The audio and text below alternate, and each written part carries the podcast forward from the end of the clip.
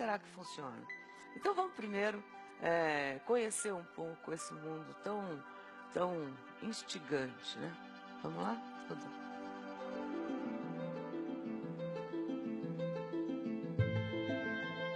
Nós evitamos a palavra kardecismo, nós preferimos chamar de espiritismo ou doutrina espírita, que em realidade é, é todo o estudo sobre a manifestação dos espíritos, a certeza da sua existência e também as consequências filosóficas e morais, é, levando em consideração a imortalidade da alma. Então, o Espiritismo, ele é chamado de kardecismo porque ele tem como base as obras de Allan Kardec, que foi o francês é, especialista em educação e que veio a estudar os fenômenos que aconteciam em Paris e passou a escrever com base nas suas experiências, na, nas pesquisas que ele realizou na época, a, toda uma síntese, uma sistematização dos conhecimentos que ele obtinha a, dos espíritos e utilizando inclusive diversos médios. O espiritismo se fundamenta sim eh, na Bíblia e principalmente no ensino moral de Jesus. A psicografia é a manifestação dos espíritos utilizando-se de um médium para escrever.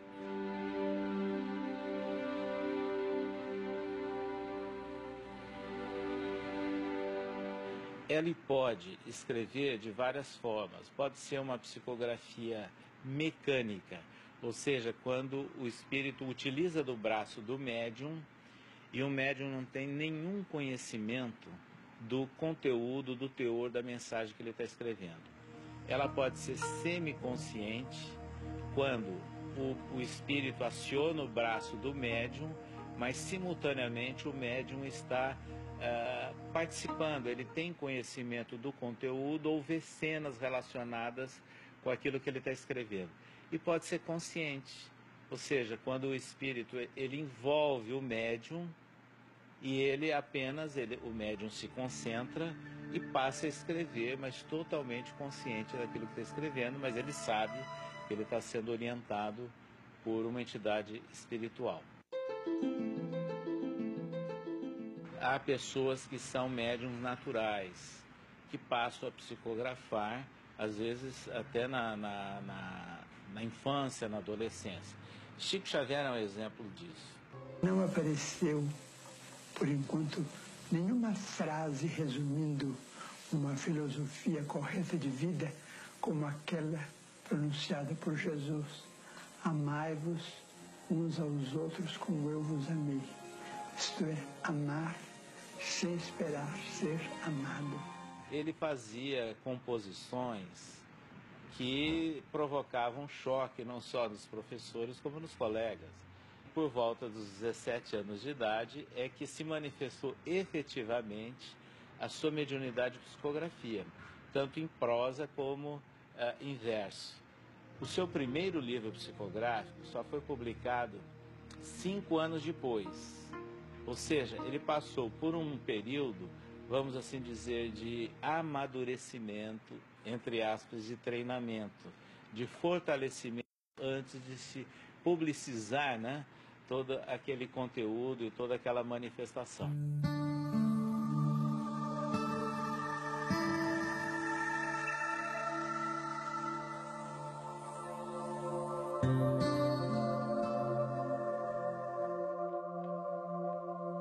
Na verdade, a gente ainda não, não, não surgiu ainda um substituto para o Chico Xavier, né? Eu acho que nem nunca terá um substituto, mas tem um nome que se destaca e ele é Edivaldo Pereira Franco. Ele é médium e hoje o médium mais respeitado no Brasil e maior divulgador da doutrina espírita pelo mundo afora, né? Ele tem números impressionantes, né? Na, nessa carreira dele. Ele já fez mais de 11 mil conferências em duas mil cidades em todo o Brasil, né? E mais em 62 países. Não deve ser à toa, né? Já participou de mais de 1.100 entrevistas com cerca de 450 veículos de comunicação. A primeira experiência mediúnica aconteceu com ele quando ele era criança ainda, mas não foi através da psicografia, não. Vamos ver um pedaço da história do Divaldo. Divaldo é incansável e não aparenta os 80 anos de idade. Ele nasceu em Feira de Santana, na Bahia, e desde pequeno se comunica com os espíritos. E isso já faz 60 anos. Ele fundou o Centro Espírita Caminho da Redenção em 1947. Dois anos depois, iniciou a tarefa de psicografia. São incontáveis as mensagens que ele escreveu sob a orientação dos chamados benfeitores espirituais. Todo esse trabalho está reunido em mais de 200 livros, uma obra de fôlego que transmite uma profunda sabedoria e infinito amor aos que necessitam de conforto espiritual. Mas o curioso é que antes de escrever, Divaldo começou a ver. As minhas primeiras experiências mediúnicas, que eu denomino como a iniciação no Espiritismo, aconteceram quando eu contava quatro anos e meio de idade. Eu estava brincando na sala numa certa manhã, quando repentinamente chegou uma senhora e me disse, Di, que é meu nome de família, eu quero falar com Ana, que é o nome de minha mãe. Automaticamente eu gritei chamando minha mãe. E ela veio, estava na cozinha preparando o almoço. E quando ela chegou, perguntou o que era. Eu digo, essa senhora lhe quer falar. E ela não viu a ninguém. Então me repreendeu porque estava muito ocupada e foi para a cozinha. Mas a senhora voltou a dizer-me, Di, eu sou sua avó. Eu sou Maria Senhorinha. Diga a Ana que eu quero falar com ela. Eu então gritei novamente minha mãe, dizendo, ela disse que é Maria Senhorinha. Minha mãe veio com muita rapidez. E então me puxou a orelha, dizendo, sua avó já morreu. Não brinque com ela. Mas eu não sabia o que era avó. Porque quando eu nasci, os meus quatro avós já estavam mortos. Então minha mãe me tomou, me levou à casa de minha tia. E ali então ela disse que eu tinha visto aquela desencarnada minha avó. E minha tia, que era muito calma, perguntou, mas meu filho, e aonde ela está? Eu disse, ficou lá. Mas nisso eu a vi entrando pelo corredor, que era muito longo. Diga, ela está chegando. Minha tia ficou assustada e perguntou, como é que ela está vestida? Eu disse, ela usa um vestido longo que arrasta no chão, tem uma corda na cintura e tem algo que brilha aqui assim. Minha tia disse, Ana, é mamãe.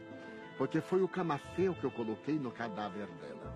Assim começaram as minhas experiências mediúnicas prosseguindo. Eu reservo três horas diárias para o mistério da psicografia.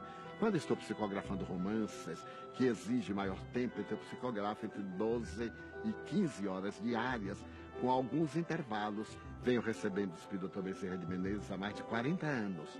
E há, portanto, já uma boa identificação. Basta um breve momento de concentração, eu perco a lucidez e ele então tanto fala como também escreve, proporcionando que a sua mensagem chegue às criaturas humanas.